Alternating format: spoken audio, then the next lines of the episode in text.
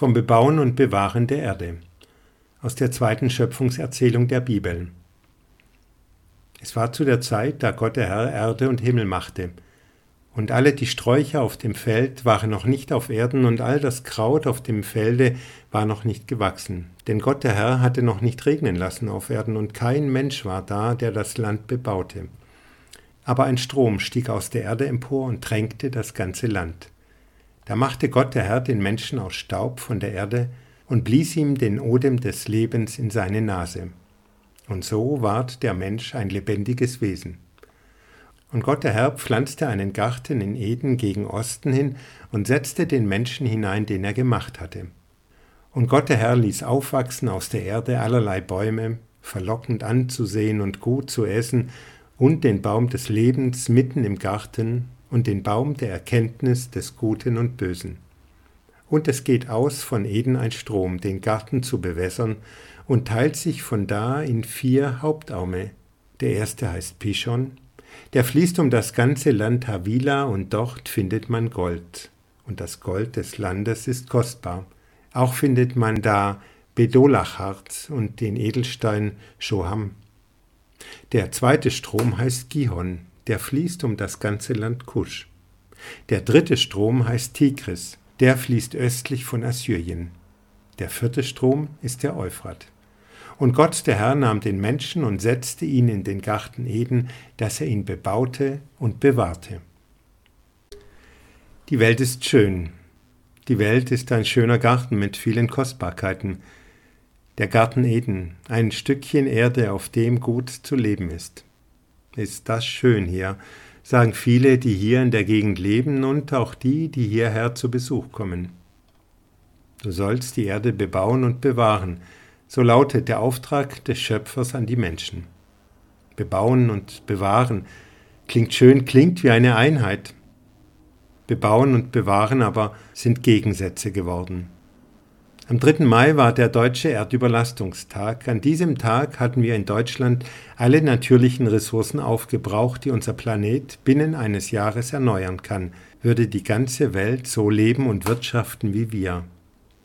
Bebauen und bewahren? Heute, wo wir mit kraftvollen Maschinen bauen und bebauen und bearbeiten können und die Erde umgestalten, heißt es eher bebauen ja. Bebauen ja Felder, aber ohne Lebensraum mehr für angestammte Tiere des Feldes. Wir bauen ja riesige Lagerhäuser und Logistikzentren, aber mancherorts demonstrieren die Menschen gegen den Flächenfraß vor ihrer Haustür. Wir bauen ja, Urwälder werden gerodet und abgebrannt für Plantagen und Weideflächen. Wir bauen ja, bewahren dagegen hat einen viel geringeren Stellenwert. Bebauen und bewahren sind Gegensätze. Bebauen ist einfach, bewahren ist schwer. Bebauen ist menschliche Interessen für höchst bedeutsam erachten. Bewahren ist menschliche Interessen einschränken. Bebauen ist Zerstören von vielfältigem, aber für Menschen minderwertigem Leben. Bewahren ist ein Ökosystem verstehen und die Natur in Ruhe leben lassen. Bebauen ist dem Menschen Lebens- und Werkräume errichten, mit viel Lärm und Gestank verbunden. Bewahren ist, Pflanzen und Tieren Lebensräume einzuräumen und zurückzugeben. Bebauen ist, abholzen, planieren, niederbrennen, begradigen, verdichten, abtragen, wegsprengen, ausbeuten. Bewahren ist, wachsen lassen, krummes krumm sein lassen, die Erde behutsam beackern, Bebauen ist riesige Häfen und Flughäfen und undurchlässige Straßen bauen, um Menschen und Waren über weite Strecken zu transportieren. Bewahren ist sich möglichst selbst versorgen aus seiner Umwelt und angepasste Lebensformen vor Ort suchen und finden. Bebauen ist investieren. Es muss sich lohnen und rentieren. Bewahren bringt keinen monetären Mehrwert, zerstört aber auch keine Werte. Alltägliches Bebauen ist normal geworden. Alltägliches Bewahren muss normaler werden. Bebauen haben wir gelernt. Bewahren haben wir verlernt oder gar noch nie so richtig erlernt. Ein Auto und eine Straße haben etwas gekostet und haben einen Preis.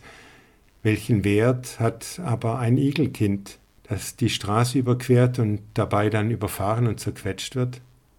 Auch die Mutter trauert dann um ihr Junges, aber niemand fordert Schadensersatz. Schadet bewahren wollen und bewahren müssen der Wirtschaft und dem Wirtschaftswachstum? Verhindert Wirtschaft und der Ruf nach mehr Wachstum das bewahren wollen und bewahren müssen? Erst wenn der Erdüberlastungstag auf den 31. Dezember fällt, ist Bebauen und Bewahren im Gleichgewicht. Dann haben wir uns gut um das Leben auf Erden gesorgt und haben ein paar Sorgen weniger. Wir sind noch weit davon entfernt. Zwangsläufig? Muss das so sein? Großes wird geplant. Mond und Mars sollen nun erkundet und besiedelt werden. Gerne, kann man machen, wenn man da aber klimaneutral und umweltfreundlich hin und wieder zurückkommt. Mit einem Weltraumfahrrad muskelbetrieben und von Sonnenstrahlen energetisch unterstützt. Was verbraucht ein herkömmlicher Weltraumflug? Behutsames Bebauen und Bewahren braucht Ehrfurcht vor der Schöpfung in unseren Köpfen und den Herzen. Je gewaltiger wir mit Kraftmaschinen buddeln und aufreißen und umschichten und platt machen können, umso mehr braucht es Rücksicht und Vorsicht und auch Mut zum Seinlassen. Bebauen und bewahren. Menschen haben vom Baum der Erkenntnis gegessen und wissen um Gut und Böse. Wir wissen, was wir tun. Wir wissen, was wir anrichten. Der Mensch mit Namen ist mir doch egal, macht die Welt kaputt macht den Garten Eden kaputt, in den er gesetzt und hineingeboren wurde.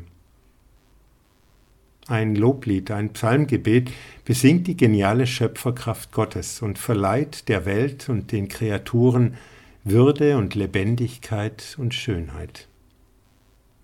Lobe den Herrn, meine Seele. Herr, mein Gott, du bist sehr groß. In Hoheit und Pracht bist du gekleidet.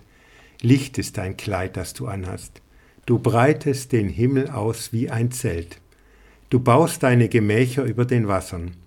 Du fährst auf den Wolken wie auf einem Wagen und kommst daher auf den Fittichen des Windes, der du machst Winde zu deinen Booten und Feuerflammen zu deinen Dienern, der du das Erdreich gegründet hast auf festen Boden, dass es nicht wankt immer und ewiglich.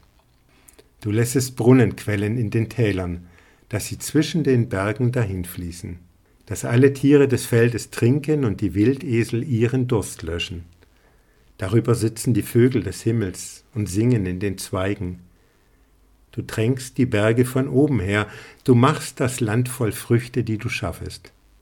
Du lässest Gras wachsen für das Vieh und Saat zu Nutz den Menschen, dass du Brot aus der Erde hervorbringst, dass der Wein erfreue des Menschen Herz und sein Antlitz glänze vom Öl und das Brot des Menschenherz stärke.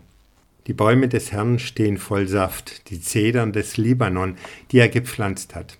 Dort nisten die Vögel und die Störche wohnen in den Wipfeln. Die hohen Berge geben dem Steinbock Zuflucht und die Felsklüfte dem Klippdachs. Du hast den Mond gemacht, das Jahr danach zu teilen. Die Sonne weiß ihren Niedergang.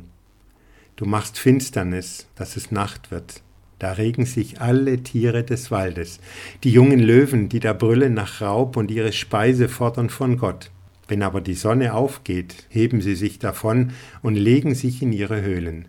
Dann geht der Mensch hinaus an seine Arbeit und an sein Werk bis an den Abend. Herr, wie sind deine Werke so groß und viel, du hast sie alle weise geordnet und die Erde ist voll deiner Güter. Da ist das Meer, das so groß und weit ist, da wimmelt's ohne Zahl, große und kleine Tiere, dort ziehen Schiffe dahin. Da ist der Leviathan, den du gemacht hast, damit zu spielen. Es wartet alles auf dich, dass du ihnen Speise gebest zu seiner Zeit. Wenn du ihnen gibst, so sammeln sie, wenn du deine Hand auftust, so werden sie mit Gutem gesättigt. Verbirgst du dein Angesicht, so erschrecken sie. Nimmst du weg ihren Odem, so vergehen sie und werden wieder Staub. Du sendest aus deinen Odem, so werden sie geschaffen, und du machst neu das Antlitz der Erde. Die Herrlichkeit des Herrn bleibe ewiglich, der Herr freue sich seiner Werke. Er schaut die Erde an, so bebt sie. Er rührt die Berge an, so rauchen sie. Ich will dem Herrn singen mein Leben lang und meinen Gott loben, solange ich bin. Mein Reden möge ihm wohlgefallen. Ich freue mich des Herrn. Lobe den Herrn meine Seele. Halleluja.